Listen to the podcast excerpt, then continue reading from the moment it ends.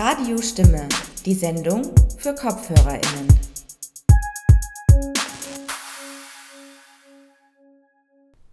Hallo und herzlich willkommen bei Radiostimme.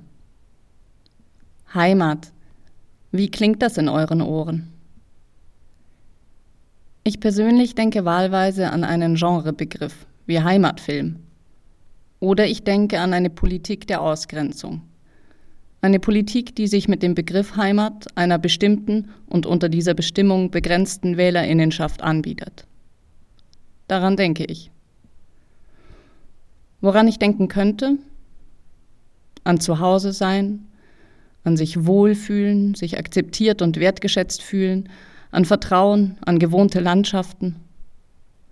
Mit diesen Assoziationen spielen politische Parteien. Darin besteht die Anbiederung. Der Sammelband Eure Heimat ist unser Albtraum führt uns das perfide dieser Ausgrenzung vor. Er erschien 2019 im Ullstein Verlag und wurde herausgegeben von Fatma Aydemir und Hengame Yagobi Farah. Als Horst Seehofer 2018 Bundesinnenminister wurde, nahm er den Begriff Heimat in die Bezeichnung des Ministeriums auf. 2019 nahmen Fatma Aydemir und Hengame Yagobi Farah diesen Umstand zum Anlass, AutorInnen einzuladen, ihre Sicht auf Heimat mit dicken Anführungszeichen zu schildern. Die Beiträge handeln von Rassismuserfahrungen in Deutschland und Österreich. Schonungslose Perspektiven heißt es auf der Seite des Ullstein Verlages. Ein Manifest gegen Heimat, das der deutschen Gesellschaft einen Spiegel vorhalte. Unsere Redakteurin Massima Karlweit war für Radio Stimme bei einer Lesung der AutorInnen Jun und Hengame Yagobi Farah. Diese Sendung lief am 4. Februar 2020 auf Radio Stimme und weil sie so gut war, senden wir sie heute erneut. Ihr hört die Redakteurin Massima Karlweit.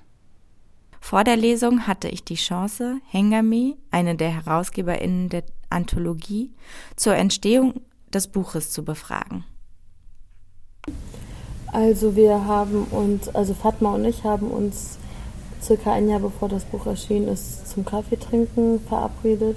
Also wir sind sowieso befreundet und haben dann darüber gesprochen, was wir gerade lesen und wir haben beide Anthologien aus unterschiedlichen Ländern gelesen, wo es auf eine Art um so postmigrantische Gesellschaften ging und dachten, dass es zu dem Zeitpunkt ein halbes Jahr nach der Bundestagswahl in Deutschland wo erstmalig auch die AfD äh, in den Bundestag gekommen ist, ein guter Zeitpunkt wäre, um deutschsprachige Stimmen dazu zusammenzubringen.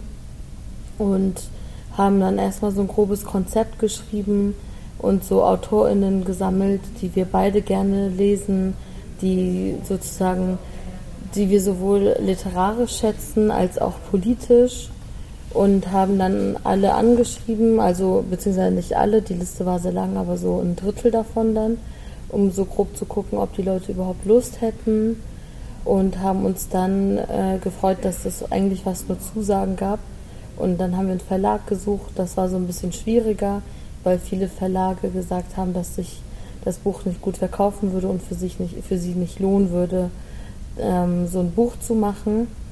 Genau, und dann haben wir uns mit Ulstein einigen können und dann ging es los.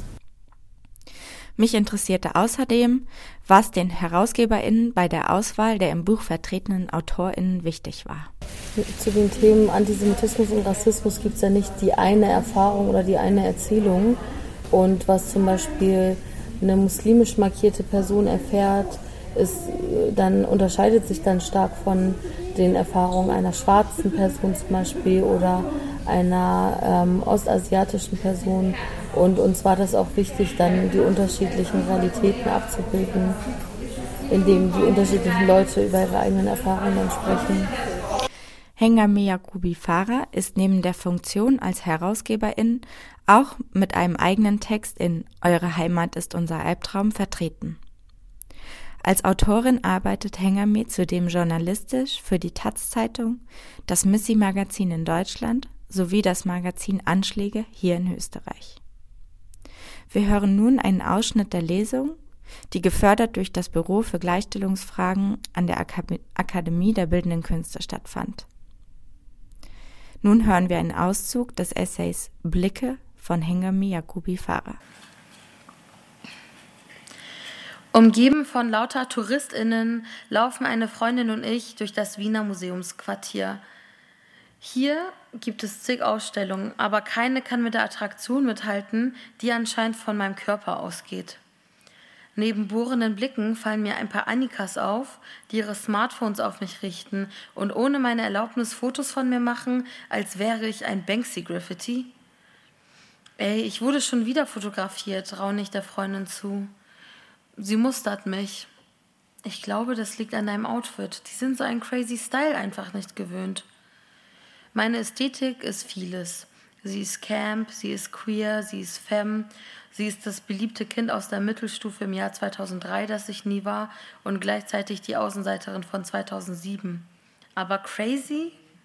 Für einen Klosterretreat vielleicht aber nicht für eine europäische Großstadt, wo es Menschen gibt, die in Clownskostümen oder als Kupferstatuen geschminkt unterwegs sind. Zwischen all den Junggesellenabschieden bin ich fast schon eine graue Maus, protestiere ich. Ich trage nun wirklich nichts, was sonst niemand anhat. Dennoch gehören Situationen, in denen ich von Umstehenden angestarrt oder ohne mein Einverständnis fotografiert werde, mittlerweile zu meinem Alltag. Ich werde als anders wahrgenommen. Aus welchem Grund weiß ich nie genau. Hängt es damit zusammen, dass ich dick bin, dass ich queer bin, dass ich Kanakin bin oder liegt es wirklich an meinem Style?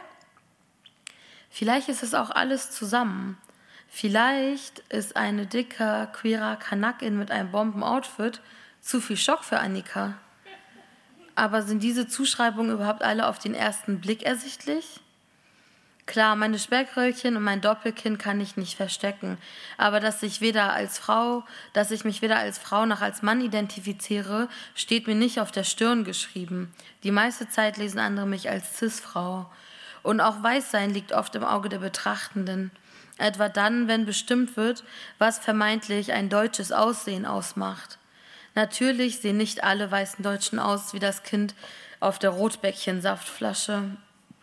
Doch sobald jemand dunkle Haare hat, die mehr als einen Kammstrich dick sind, die Haare nicht nur ein kleiner runder Knopf ist und die Hautfarbe um eine Nuance von Mayo abweicht, findet ein Prozess statt, der sich Othering im Allgemeinen und Rassifizierung im Konkreten nennt. Blicke scannen dich ab und du merkst, the Kenneck is present. Nun ist meine Haut genauso Mayo wie die von Annika. Wenn ich meinen Namen nicht verkünde, werde ich im Gegensatz zu meinen Eltern manchmal als südeuropäisch, manchmal schlicht als weiß gelesen. Ich bekomme nicht einmal den Bruchteil der rassistischen Gewalt ab, die Personen entgegenschlägt, die von Colorism betroffen sind, die also wirklich aufgrund von Hautfarbe abgewertet werden. Meine Hautfarbe wird weder auf eine entmenschlichende Art mit Lebensmitteln verglichen noch mit Schmutz. Ich falle auf die Schnelle nicht als Kanaken auf, wie es bei anderen Leuten in meiner Familie der Fall ist. Die Grenze des Weißseins verläuft immer parallel zu den Machtstrukturen in einer jeweiligen Gesellschaft. Die Zuordnung hängt häufig von Geografien ab und vom geschichtlichen Kontext. In Deutschland bin ich nicht weiß, im Iran schon. Dort werde ich nicht aufgrund einer vermeintlichen ethnischen Zugehörigkeit diskriminiert, denn da gehöre ich zur Mehrheitsgesellschaft. Manchmal aber bestimmt die Blickrichtung, wo ich sozial positioniert werde. Wie auf magische Art kann, meine Stand, kann mein Standpunkt innerhalb der Gesellschaft also komplett switchen, ohne dass ich mich selber bewegt hätte. Auch als weiß gelesen werden zu können, bedeutet aber, dass weiße Deutsche dich immer so einordnen, wie es für sie gerade bequem oder gar vorteilhaft ist. Wenn Sie mir unangebrachte Fragen über meine wirkliche Herkunft oder wahlweise auch die Safranpreise im Iran stellen wollen, bin ich Kanakin. Wenn ich mit meiner Familie unterwegs bin, bin ich Kanakin. Auf der Wohnungssuche oder bei der Passkontrolle bin ich definitiv Kanakin. Und wenn Leute über den Nahostkonflikt diskutieren oder sich über Integration unterhalten wollen, bin ich auch ganz klar Kanakin. Dann bringe ich scheinbar Koagene die inhaltliche Kompetenz mit, um schon als Teenagerin in Gespräche mit weißen Erwachsenen hineingezogen zu werden. die mich um eine Einschätzung der aktuellen Krise bitten. Es ist schmeichelhaft, dass mir schon in einem frühen Alter zugetraut wurde, mich neben dem Schulalltag, den Klickendynamiken, Depressionen und Hobbys auch noch mit dem politischen Weltgeschehen auseinanderzusetzen. Oder sagen wir, es wäre schmeichelhaft, würde es nicht zugleich implizieren, dass ich bereits in der Mittelstufe ein Allgemeinwissen vorweisen musste, das nicht einmal den meisten weißdeutschen Erwachsenen abverlangt wird. Das zeigt, Kinder und Jugendliche of Color sollen nicht nur das leisten, was ansonsten von Erwachsenen erwartet wird, ihnen wird dabei auch eine Unbeschwertheit genommen, die weißen Gleichaltrigen ganz selbstverständlich zusteht. Das Legitimationsargument, sie ist doch noch ein Kind, eine, wie sich später herausstellt, lebenslänglich fehlende Unschuldsvermutung, greift für Menschen wie mich nicht. Es wird erst jetzt manchmal rausgeholt, wo ich erwachsen bin und mich wütend, wütend gegen Diskriminierung wehre. Dann sehen diejenigen, von denen die Gewalt ausgeht, lieben gerne nur ein trotziges Kind, das nicht rational mit ihnen diskutieren kann und viel zu sensibel reagiert. Es gibt bei mir allerdings auch den umgekehrten Effekt. Wenn ich Rassismus kritisiere, gelte ich in den Augen weißer Deutscher plötzlich selber als weiß. Und es wird vermutet, dass ich ja gar nicht wüsste, wie sich Rassismus wirklich anfühlt. Das Absprechen von Erfahrungen und Identitäten soll dazu dienen, meiner Kritik die Legitimation zu entziehen. Dieses Silencing ist eine Methode von Menschen in Machtpositionen, die es Betroffenen von Diskriminierung unmöglich macht, ihre Erfahrung auszusprechen. Denn ich bin ihnen entweder zu aufgewühlt, um vernünftig darüber sprechen zu können, oder zu gefasst, um tatsächlich betroffen zu sein. Die Leute, die versuchen, meine politischen Analysen abzuwehren und abzuwerten, indem sie mich als weiß fremd definieren, sind dieselben, die meinen Namen nicht aussprechen können und in den ersten zwei Minuten des Kennenlernens wissen wollen, wo ich denn eigentlich wirklich herkomme. Ob sie Annika aus Wuppertal das auch fragen oder sieht die deutsch genug aus, sodass klar ist, sie und die drei Generationen vor ihr kommen ganz langweilig aus Deutschland. Auf Englisch gibt es den Ausdruck White Gaze, um den weißen Blick zu bezeichnen richtet sich der White Gaze auf Personen of Color, definiert und bewertet er sie aus einer weißen Perspektive. Dieser weiße Blick zeigt sich, wenn ein weißer Polizist einen Kanaken sieht und er ihn aus heiterem Himmel nach seinen Papieren fragt. Oder wenn eine weiße Frau in der U-Bahn sich an ihre Handtasche klammert, weil gerade eine Romney einsteigt. Aber auch wenn weiße Studierende einer schwarzen Person begegnen und plötzlich anfangen, in einem aufgesetzten Slang und merkwürdig gestikulierend mit ihr zu sprechen. Der weiße Blick wird als neutral und maßgebend begriffen. Deshalb wird seine Parteilichkeit gerade aus weißer Perspektive häufig vehement bestritten. Was aus dieser Perspektive normal erscheint, gilt als Norm. Es ist bezeichnend, dass der Begriff White Gaze wie White Gaze klingt, denn auch in queeren Räumen sind nicht alle gleich. Hier werden genauso Rassismen reproduziert wie woanders. Vielen People of Color, vor allem Femmes, wird Queerness abgesprochen. Und das auch von anderen Queers. Die weiße Dominanzgesellschaft kaut schon lange an einem Mysterium, das nicht einmal Ayman Abdallah für sie lösen kann. Wenn Kanakinnen immer homofeindlich und nie queer sind, wie können dann Menschen wie ich existieren? Und nur um das klarzustellen, ich bin da keine Ausnahme, die eine rassistische Regel bestätigt. Wenn muslimische Schwule bzw. muslimisch markierte Schwule von weißen, queeren Personen als islamistische Gefährder und nicht als Teil ihrer Community gelesen werden, ist es ein tiefgreifendes Problem, das nicht durch das Ratespiel Hipsterbart oder korantreue Gesichtsbehaarung aufgelöst wird. Die Frage lautet also viel mehr, Wem gewähren wir in unserer Gemeinschaft Schutz und wen stempeln wir von vornherein als Störfaktor ab?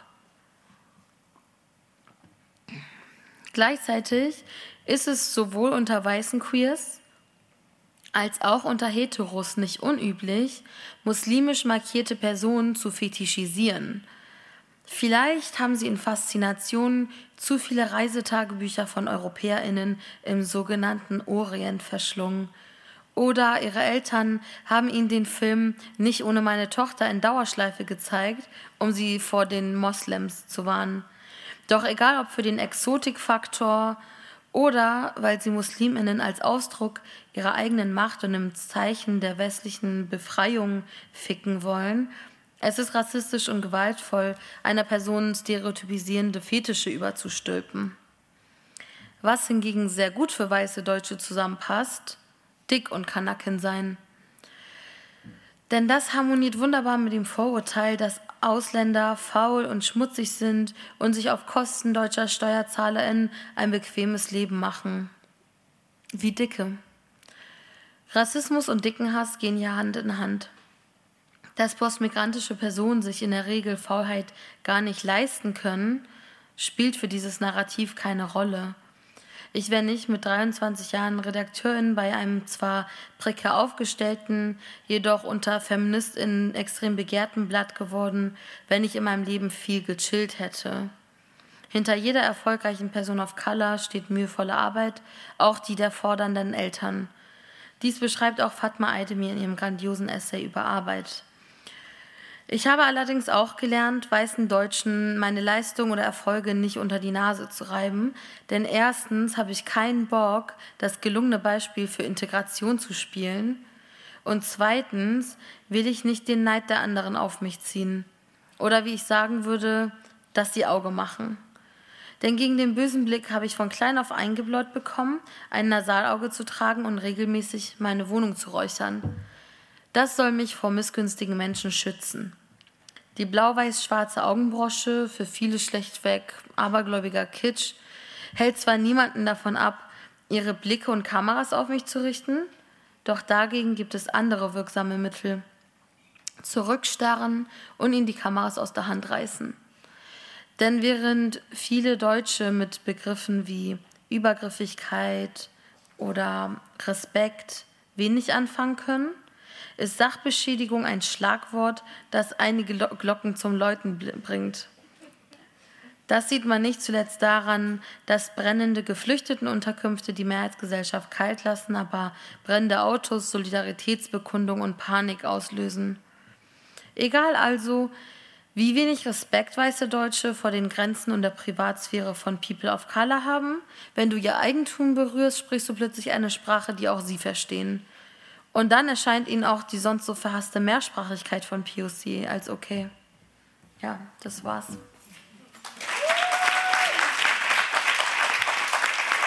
Danke.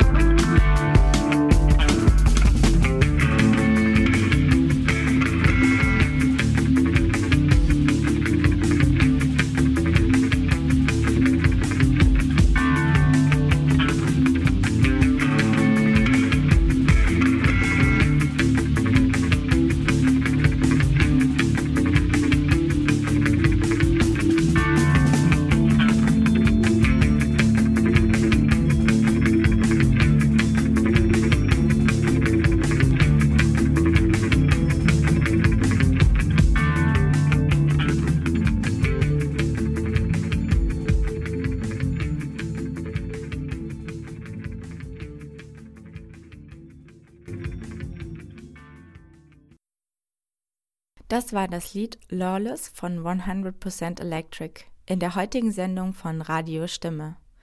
Eine Sendung rund um die Themen Mehrheiten, Minderheiten und Machtverhältnisse. Wir hörten zuvor einen Auszug aus dem Text Blicke der Mitherausgeberin Hengame Yakubi Farah. Der zweite Teil der Lesung beinhaltet den Text der Wienerin Wiener Jun. Jahrgang 74 gehört sie zu den ältesten Kindern der sogenannten zweiten Generation koreanischer EinwanderInnen in Österreich. Sie arbeitet als freie Autorin und Redakteurin in Wien und Berlin, schreibt für das Missy-Magazin, mygrazine.at, Anschläge oder diestandard.at.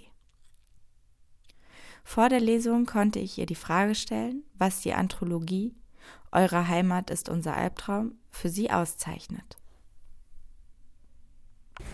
Also für die Anthologie war es ja so, dass das Essay-Texte sind. Das heißt, ähm, es gibt äh, eine ähm, persönliche sozusagen Perspektive oder es gibt so einen persönlichen so Ausgangspunkt.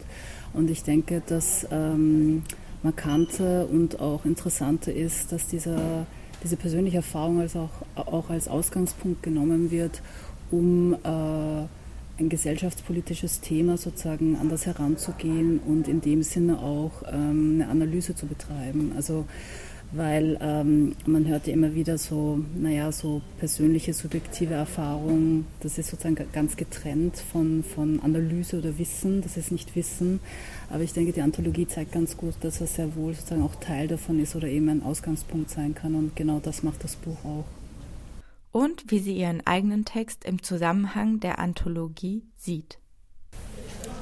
Also generell ist es so, dass die Texte in der Anthologie sind recht niederschwellig gehalten, sind sehr zugänglich. Und ähm, ich persönlich äh, finde das auch für meine Texte gut und wichtig, dass sie auch zugänglich sind. Es sind jetzt keine sozusagen ähm, hochtheoretischen Abhandlungen oder so. Und äh, Essen ist ja auch ein Teil von Popkultur und sozusagen meine, meine Lesung, also ich werde da auch K-Pop-Songs spielen und ein paar Videoausschnitte zeigen äh, und Bilder. Ähm, also das auch sozusagen als Teil so von Alltagskultur oder populärer Kultur zu verstehen. Also darum ging es mir auch. Ja. Nun hören wir die szenische Lesung von Wiener Jun, die auch ein Video enthielt, das in dieser Aufnahme als Audio zu hören sein wird. Der Inhalt des Gesehenen wird aus der Zusammenfassung der Autorin ersichtlich. Ähm, also Essen ähm, spielt natürlich für uns alle ein wichtiges, äh, eine wichtige Rolle. Ähm, wenn man in einer koreanischen Familie aufwächst, spielt das eine besonders große Rolle. Also äh, es ist wirklich interessant, dass ähm, bei äh, äh, also Angehörigen der zweiten Generation aus der koreanischen Community Essen wirklich ein äh, extrem hohes Identifikationspotenzial bietet. Also auch Leute, also Leute sagen mir auch, also äh, Freundinnen und Freunde, ähm, Sie, eigentlich interessiert sie es nicht nach Korea zu fahren, aber wegen dem Essen würden sie hinfahren. Also äh, da ist irgendwas ähm, im Essen, das so stark ist, das so verbindend ist, ähm, dass man sozusagen auch nach den eigenen Vorstellungen und äh, bei Essen geht es ja ganz viel um Emotion auch, äh, dass man sozusagen auch nach den eigenen Vorstellungen ähm, sich so gestalten und schaffen kann, ähm, dass es äh, auch so ein starkes Verbindungsmoment schafft. Ja. Und darum geht es auch in meinem Text unter anderem. Ja. Soll ich einfach starten? Okay. Äh, also mein Beitrag ist ein bisschen äh, so mit Soundtrack und Bildern und so, äh, wird ein bisschen ähm, more entertaining. Und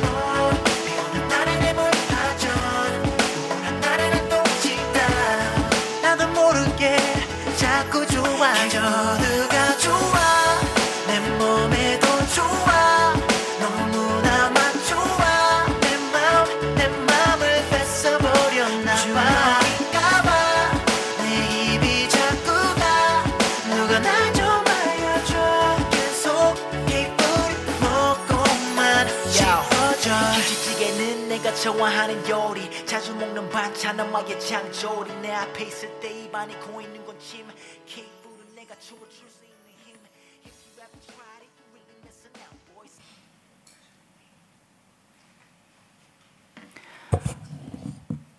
Okay, ähm, das äh, Musikstück, das wir gerade gehört haben, äh, ist nicht zufällig gewählt. Ähm, da geht es nämlich um koreanisches Essen. Oh yeah, yeah, croont J-Park, Superstar des K-Pop. Oh, das wohltuende Samgetang, das süß-saure Kalbijim, Hemmelpajon, wenn es regnet, Andong Jimtak, wenn die Stimmung düster ist. In der zuckrigen R&B-Ballade schwelgt Pak in der Vorstellung kulinarischer Gaumenfreuden. Hühnersuppe mit Ginseng, geschmorte Rippchen vom Rind, Pfannkuchen mit Meeresfrüchten, Hühncheneintopf aus der Provinzhauptstadt Andong. I Like It heißt dieser Song, der Teil einer ganzen Musikkompilation über die Vorzüge der koreanischen Küche ist, in Auftrag gegeben vom Korean Food Promotion Institute. Die Organisation verfolgt ein ambitioniertes Ziel, die Globalisierung von Hanshik, von koreanischer Esskultur. Seitdem sich Südkorea auf seine Soft Power besinnt, wird nicht nur die heimische IT-Wirtschaft, sondern auch die Verbreitung koreanischer Filme, Fernsehsoaps und Popmusik gefördert. Staatlich abgesegnet befindet sich ebenso die koreanische Küche seit den späten 2000er Jahren unter dem Label K-Food auf internationalem Expansionskurs. Tatsächlich ist seit einiger Zeit in vielen westlichen wie östlichen Metropolen dieser Welt ein regelrechter Hype um koreanisches Essen zu beobachten. Wer könnte auch Nein sagen zu Kimchi, diesem knackigen Salat aus fermentiertem, mit Chili und anderen Gewürzen eingelegten Chinakohl, einer süchtig machenden Kombination aus scharf, süß, salzig und sauer. Oder Bibimbap, eine Reisschale mit variablen, je nach Belieben wählbaren Toppings aus Gemüse, Rindfleisch und gebratenem Ei. Schwer zu widerstehen ist auch Tönjangjige, ein Suppeneintopf auf Basis einer dicken, vergorenen Sojabohnenpaste, die unter anderem mit Tashima, getrockneten Setang, und Myeolchi, getrockneten Sardellen, gewürzt wird. Ein Klassiker der koreanischen Hausmannskost und ein garantierter Seelenwärmer. Und wie lecker Tönjangjige ist, das sage ich euch jetzt.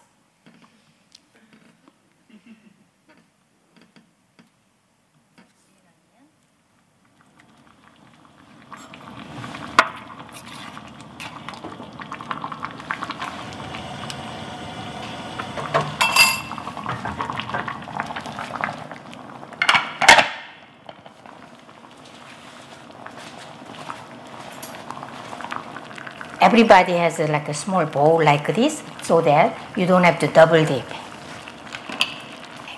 First, rice. Rice.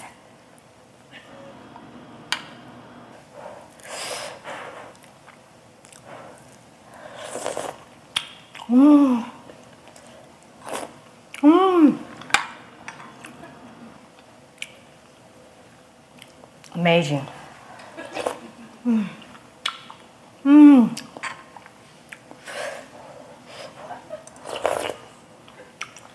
Mm.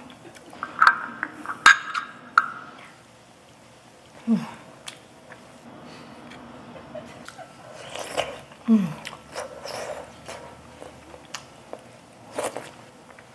Oh my god, so good.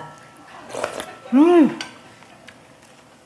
Really savory. Savory taste but little sweet because onion so earthy and salty and also not greasy and very refreshing you know refreshing my throat that's why all koreans love doenjangjjigae i like to taste my kimchi mm. okay i will have some my äh, so viel zu Tönjangjige. Äh, das Video ist von Mangchi. Mangchi ist eine YouTube-Köchin, die koreanische Gerichte für auf äh, YouTube, äh, also für YouTube, für den YouTube-Kanal kocht, ist äh, die erfolgreichste koreanische Köchin auf YouTube mit mehreren Millionen Abonnentinnen. Und ähm, sie stellt die Rezepte vor, kocht das und am Ende probiert sie dann aber auch selber die Speisen, die sie kocht. Und anscheinend ist sie hier von ihrem eigenen Tönjangjige extrem begeistert. Okay. Koreanische Rezepte sind nicht neu, auch nicht in Europa.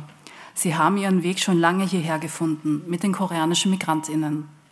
Kyopos, das ist der koreanische Begriff für AuslandskoreanerInnen, gehören zu den weltweit größten diasporischen Communities. Die Geschichte der, Ko der koreanischen Migration in die deutschsprachigen Länder kennen die wenigsten, obwohl die ersten Arbeitsmigrantinnen aus Südkorea bereits in den 1960er und 1970er Jahren kamen. Zu ihnen gehörten insbesondere Krankenschwestern, die als Gastarbeiterinnen gezielt angeworben wurden und hier geblieben sind. Als ich in den 70er Jahren in Österreich aufwuchs, zeigte man sich von asiatischer Küche jedoch alles andere als begeistert.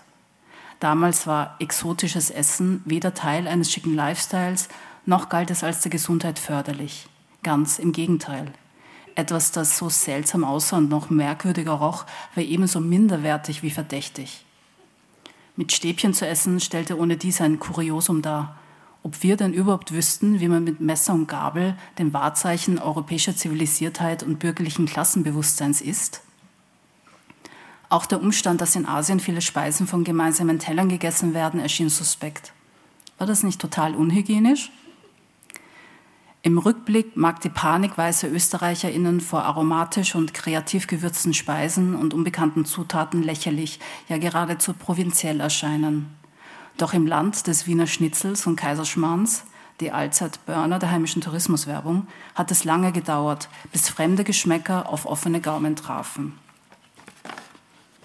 In der Doku Our Man in Vienna von 1962 für den US-amerikanischen Fernsehsender NBC beschrieb der Journalist David Brinkley das Österreich der Wirtschaftswunderjahre folgendermaßen. Ein österreichischer Staatsbürger Mitte 40 hat so viel in so kurzer Zeit durchgemacht. Heute braucht er eine Ruhepause und er weiß, wo er sie bekommt. Zum Beispiel auf einem kleinen Sessel im Grün des Wiener Stadtparks. An einem Sommernachmittag bei üppigen Mehlspeisen und leichter Musik. Im Laufe seines Lebens sah er den Kaiser und sein Reich fallen. Sein Land hat zwei Weltkriege mitgemacht und beide verloren. Er hat eine Republik überlebt, eine hausgemachte faschistische Diktatur, einen Bürgerkrieg, eine katastrophale Inflation, den Einmarsch Hitlers, die Besatzung durch die Russen, bis er vor sieben Jahren, wie durch ein Wunder, einen Staatsvertrag und seine Freiheit erhielt. Jetzt ist Österreich unabhängig, sozialistisch, neutral, überverwaltet, unterbeschäftigt, überfüttert und müde. Ein Relikt aus dem Europa des 19. Jahrhunderts, konserviert in Milchschokolade und Schlagobers. Bekanntlich erstreckte sich die einstige österreichisch-ungarische Monarchie weitläufig bis nach Siebenbürgen im Osten, Böhmen und Mähren im Norden sowie Bosnien und Dalmatien im Süden. Somit kamen die vielfältigsten Küchentraditionen in die Hauptstadt Wien und vermischten sich. Doch es dauerte bis 1960, bis mit dem Beograd in Wien das erste Balkanrestaurant Österreichs eröffnete. Auch hier waren es sogenannte GastarbeiterInnen aus dem, aus dem ehemaligen Jugoslawien, die ihre Speisen mitbrachten und den kulinarischen Wandel im von Wurstsemmel und Apfelstrudel dominierten österreichischen Alltag anstießen. Für Migrantinnen und Geflüchtete, die sich in der Fremde wiederfinden, gibt es nur wenige Gewissheiten, sagt der serbisch-österreichische Philosoph Lubomir Bratic. Einer der wenigen Ankerpunkte sei das aus dem Herkunftsland vertraute Essen. Solange man sein Essen essen kann, weiß man, die Welt ist noch in Ordnung. Dabei sind es oft die Geschmäcker aus der Kindheit, deren Erinnerung Halt und Geborgenheit schenken. Meine Mutter, die in den frühen 1970ern mit Anfang 20 aus Hol in Wien landete, lernte erst in Österreich Koreanisch zu kochen, mit Hilfe von Kochbüchern, die sie sich von Bekannten auslieh. Weil viele der Lebensmittel und Gewürze nirgends erhältlich waren, Asia-Lebensmittelläden sollten erst später entstehen, war ständiges Improvisieren angesagt.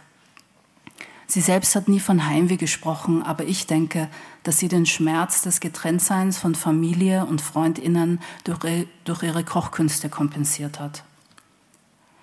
Ich weiß bis heute nicht, wie sie es geschafft hat, den Geschmacksnerv der vielen koreanischen Gäste, die zu uns zum Essen kamen, zu treffen, die die von ihr zubereiteten Speisen sogar besser fanden als daheim in Korea. Als meine Mutter letztes Jahr an Krebs erkrankte, wollte und konnte sie eine Zeit lang nichts anderes als koreanisch essen. Meine Tante reiste aus Korea an, um ihre Schwester in der schwierigen Zeit der Chemotherapie zu unterstützen. Von ihr lernte ich verschiedene Arten von Chuk, Reisbrei, zu kochen. Mit Pat, Azuki-Bohnen zum Beispiel, mit Chat, Pinienkernen, Noktu, Mungobohnen oder mit Austermuscheln und Pilzen.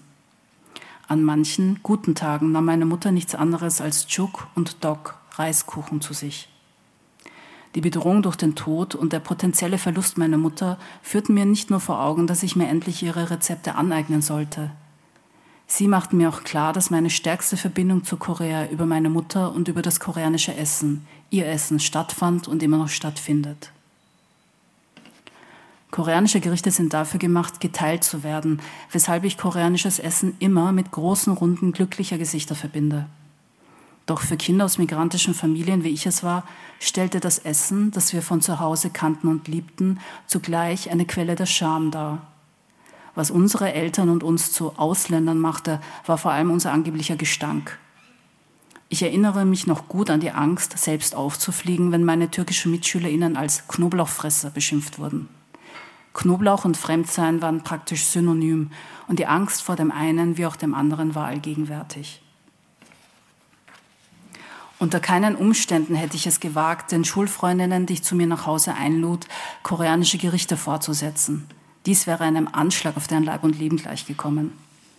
Und ich ließ mir nichts anmerken, wenn ich am Mittagstisch meiner österreichischen Freundinnen den süßen Reisauflauf hinunterwürgte, der mir wohlwollend präsentiert wurde. Niemals hätten sie verstanden, wie viel Geborgenheit und Zugehörigkeit, Gemeinschaft und Stärkung uns das fremde, stinkende Essen schenkte, das sie so sehr verachteten. Danke, das war's.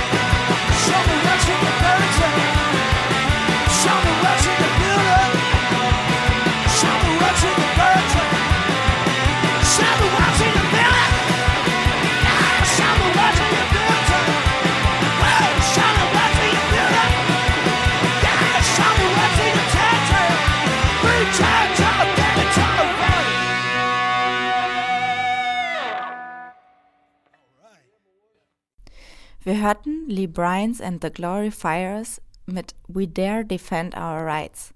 Nachdem wir im ersten Teil der Sendung die Lesung der AutorInnen Hengame Yakubi Farah und Wina Yun aus der Anthologie Eure Heimat ist unser Albtraum, erschienen im Ullstein Verlag 2019, lauschen konnten. Erhältlich ist das Buch zum Beispiel in der Wiener Buchhandlung Chilklit, die auch mit einem Buchstand auf der Lesung vertreten waren. Anschließend an die Lesung konnten ZuhörerInnen aus dem Publikum Fragen stellen, die sich auf das Buch oder dort verhandelte Themen beziehen. So gab es eine Nachfrage an Wiener Jun, ob sie einen Unterschied bemerkt, ob sich der Rassismus im Laufe der Jahre und eventuell für die neue Generation verändert hat. Äh, also in vielen Bereichen gibt es auch ähm, erschreckend wenig Unterschied. Und äh, was ein Unterschied ist vielleicht, also in meinem Fall, es gab, also ich bin Jahrgang 74, es gibt in meinem Jahrgang einfach sehr wenige äh, Kinder aus der koreanischen Community. Also wir waren tatsächlich zahlenmäßig extrem wenige. Und von daher war ähm, das Gefühl, alleine zu sein, äh, sehr stark. Ich denke, ich kann, könnte mir vorstellen, dass das heute ein bisschen anders ist. Also im Fall von der koreanischen Community ist es auf jeden Fall anders, weil äh, wenn man schaut, ähm, also die sogenannte zweite Generation, drei, vier, fünf oder auch zehn Jahre jünger, da gibt es viel mehr Leute und ähm, das macht schon einen Unterschied aus. Ja? Also ob du irgendwie äh, eine Gruppe von, weiß nicht, 20, 30, 40 anderen Leuten dann halt irgendwie auch kennst, die so ungefähr in deinem Alter oder deiner Generation sind oder eben nicht. Das Erschreckende ist aber, dass ähm, Rassismus äh, sozusagen vor allem das macht, dass es äh, dich isoliert und äh, sozusagen dir dieses Gefühl gibt, einfach allein zu sein auch damit. Ne? Also da ist dann wieder sozusagen die, die Zahl der Leute dann tritt wieder in den Hintergrund. Also das, äh, da gibt es sicher Kontinuitäten. Was das Essen angeht, vielleicht um darauf nochmal oder den Bogen äh, zu, zu machen, ähm, es gab ja vor oder läuft noch ähm, diese sogenannte Teigtaschel-Affäre, also wo die Finanzpolizei draufgekommen ist, dass äh, diese Teigtaschen, die man in chinesischen Restaurants konsumieren kann, dass die halt äh, informell, illegal unter Anführungszeichen produziert werden also da schwingt ganz viel noch so von diesen rassistischen Ressentiments auch mit, ne? weil das ist so ähm, unbekanntes Essen, irgendwie fremd, suspekt, was wird da eigentlich gemacht, wie wird das produziert, das ist irgendwie unheimlich. Also auch wenn asiatisches Essen eben so diesen Imagewandel äh, durchgemacht hat, aber da schwingt noch etwas von dieser alten Angst mit, also würde ich sagen. Ende Juli war die erste Teigtaschefabrik in einem Mietshaus in Wien entdeckt worden. Den Beteiligten wird der Verstoß gegen die gesetzliche Produktions- und Logistikbestimmung vorgeworfen. 14 chinesische Staatsbürgerinnen wurden bisher festgenommen, von denen sich wenige illegal in Österreich aufhielten.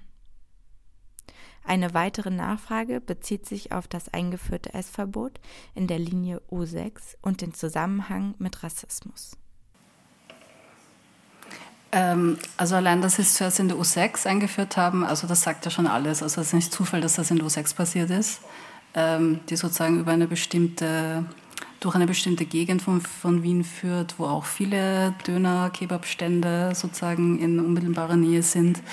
Ähm, also ich meine, in anderen Städten ist das kein Problem, ja, wenn man irgendwie Essen, das halt ein bisschen Steiggericht in der U-Bahn verzehrt. Ich weiß nicht, warum es hier ein Problem ist. Äh, und es gab doch dieses Experiment in der U1 mit der Rosenbeduftung.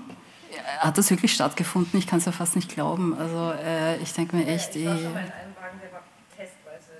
Okay, ähm, also das ist für mich bizarr. Ich, also ich, ich kann das irgendwie nicht nachvollziehen eigentlich. Ich meine, das Ding ist ja auch, in Deutschland habe ich jetzt, gibt es jetzt, glaube ich, soweit ich weiß, nicht so ein durchgeführtes äh, oder durchgesetztes Essensverbot. Aber das, was ich aus Wien mitbekommen habe, klingt schon auch eher so rassistisch konnotiert, weil irgendwie so Käsebrot oder Salamibrot stinkt ja auch oder Hunde, aber es gibt ja auch kein Hundefer, also no offense. Ich krieg's jetzt nicht. Aber ähm, meistens, wenn ich in die U-Bahn gehe und jemand irgendwie Salami snackt oder so einen großen Hund hat, halte ich auch die Luft an und gehe weiter. Also, und da war so Salami-Verbot oder Hundeverbot gibt's halt dann nicht in der U-Bahn. Ist auch okay, sonst kommen ja Hunde, äh, also oder Leute mit Hunden auch nicht von A nach B so gut. Aber ähm, dass es dann immer so bei so Döner dann plötzlich so die Grenze ist also ja, mich stört zum Beispiel auch Dönergeruch nicht. Ich bin, ich esse nicht mal Fleisch, aber ich finde trotzdem, es riecht gut. Also, ja. Zum Abschluss spiele ich noch eine ausgiebigere Antwort der zwei AutorInnen, die meiner Meinung nach die Lesung gut abrundet.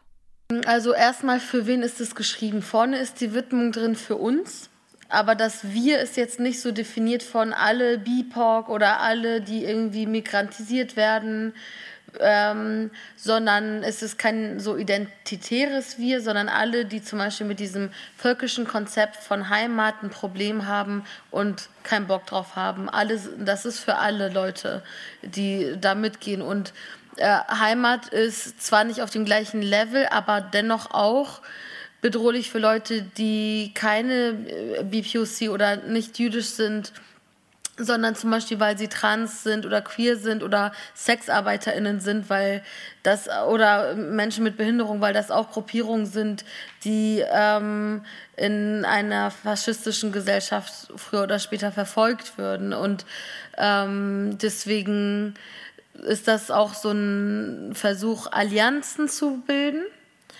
Es, ähm, also unser Wunsch war so ein bisschen, wir wollen erstmal hatten wir einfach Bock auf das Buch. Wir hatten Bock, diese Texte zu lesen, die da drin äh, erschienen sind.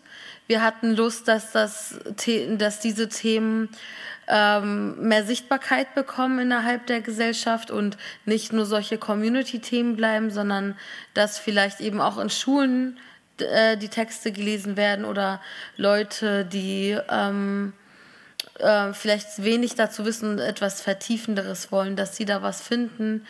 Wir, viele von uns sagten auch so, es wäre cool gewesen, irgendwie in der Teenage-Zeit so ein Buch zu lesen, um mehr Vorbilder irgendwie zu haben und irgendwie sich weniger alleine zu fühlen. Also gerade wenn man nicht in einer Großstadt lebt und Anbindung zu einer Community hat und viel Othering erfährt, ist es ja auch hilfreich, ähm, so von Realitäten zu lesen, die sich ähneln der eigenen. Und klar gibt es da auch das Internet für, aber da kann man auch nicht immer alles verhandeln, beziehungsweise vieles ist auch immer sehr kurz. Also Kolumnen zum Beispiel, die wir schreiben, sind meistens kurz, Instagram-Posts sind kurz, Tweets sind kurz. Und so ein Buch gibt dann nochmal die Möglichkeit, etwas zu vertiefen und auch irgendwie mehr Ambivalenzen zuzulassen oder eben ein Thema auch vielschichtiger so zu beleuchten. Und ich glaube, ich habe jetzt gar nicht so sehr einen Traum mit dem Buch. Also wir freuen uns zum Beispiel, dass es sehr gut gelaufen ist. Die Verlagssuche war super schwer. Ähm, die meisten Verlage haben gesagt, das Buch wird nicht gut laufen. Leute lesen nicht gerne Bücher, wo viele AutorInnen auf dem Titel sozusagen stehen. Was ich krass finde, bei unserer AutorInnenliste ist so gut, finde ich. Also äh, jede einzelne Person könnte auch einfach ein eigenes Buch haben und es würde sich gut verkaufen. Da finde ich es so arrogant von den Verlagen, dass sie denken, niemand würde sich dafür interessieren.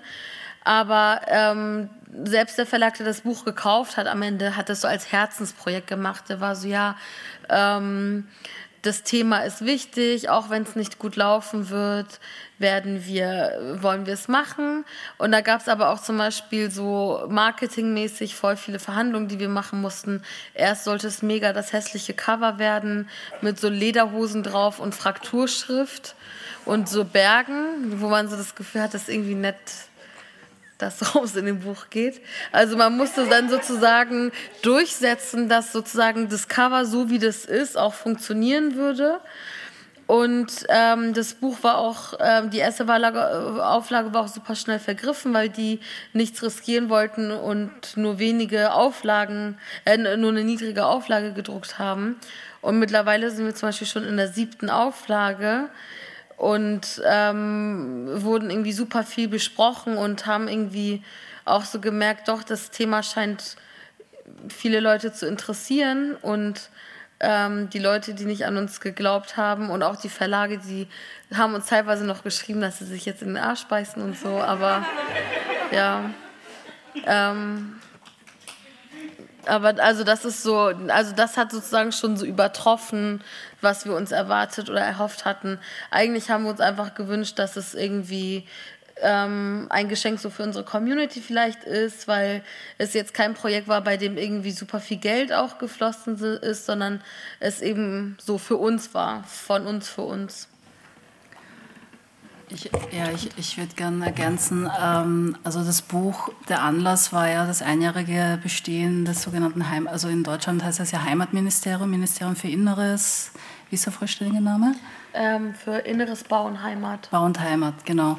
Ähm, und es ist ja auch in, also äh, in Österreich, ich nehme an, im gesamten deutschsprachigen Raum so, dass es verstärkt so eine Debatte gibt, ob man so einen Begriff für Heimat sozusagen auch von links irgendwie übernehmen kann oder man, also man hört relativ viele Stimmen so, man darf das nicht den Rechten überlassen, man muss das irgendwie umdefinieren und so weiter.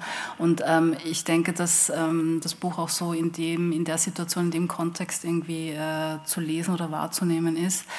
Ähm, also, weil, weil ich glaube, das ist halt so eine Gemeinsamkeit von einer Autorin in einem Buch, dass wir alle diesem Begriff Heimat halt nach wie vor höchst skeptisch gegenüberstehen und Zweifel haben, dass der sozusagen umdefinierbar ist, ja, und sozusagen, dass man sagen kann, ähm, man kann äh, den Begriff seines völkischen Charakters sozusagen entledigen und äh, das irgendwie umdefinieren und was ganz was anderes daraus machen. Und es ist ja kein Zufall, dass ähm, äh, People of Color, MigrantInnen äh, sozusagen den Begriff Heimat nicht so gerne verwenden, sondern lieber sprechen von Zuhause oder Zugehörigkeit oder sozusagen ein anderes Vokabular verwenden, aber dem Begriff Heimat halt immer total skeptisch gegenüberstehen. Und ich kann mich erinnern, eine der häufigsten Fragen, die mir in meiner Kindheit gestellt wurde, war, was ist deine Heimat, Österreich oder Korea? Also das war, ich weiß nicht, wie oft ich diese Frage mir anhören musste, ähm, wo einfach sozusagen äh, ich von klein auf mitbekommen habe, Heimat bedeutet sozusagen äh, auch immer Ausschluss. Ja? Also es ist immer ein Entweder-Oder. Ihr hörtet eine Lesung von Wiener Jun und Hengame Yagobi Farah vom Dezember 2019 mit Beiträgen aus der Anthologie Eure Heimat ist unser Albtraum, erschienen im Ullstein Verlag, herausgegeben von Fatma Aydemir und Hengame Yagobi Farah. Die Redakteurin Massima Karlweit war damals für Radiostimme bei der Lesung. Ihre Sendung lief erstmals am 4. Februar 2020 auf Radiostimme und kann wie immer auf unserer Homepage nachgehört werden. Mein Name ist Maike und ich bedanke mich im Namen von Radio Stimme fürs Zuhören und wünsche euch einen angenehmen Abend.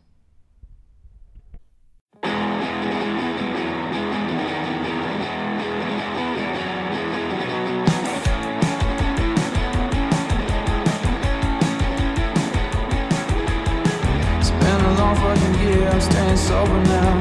I can't deal with the stress I get from going out.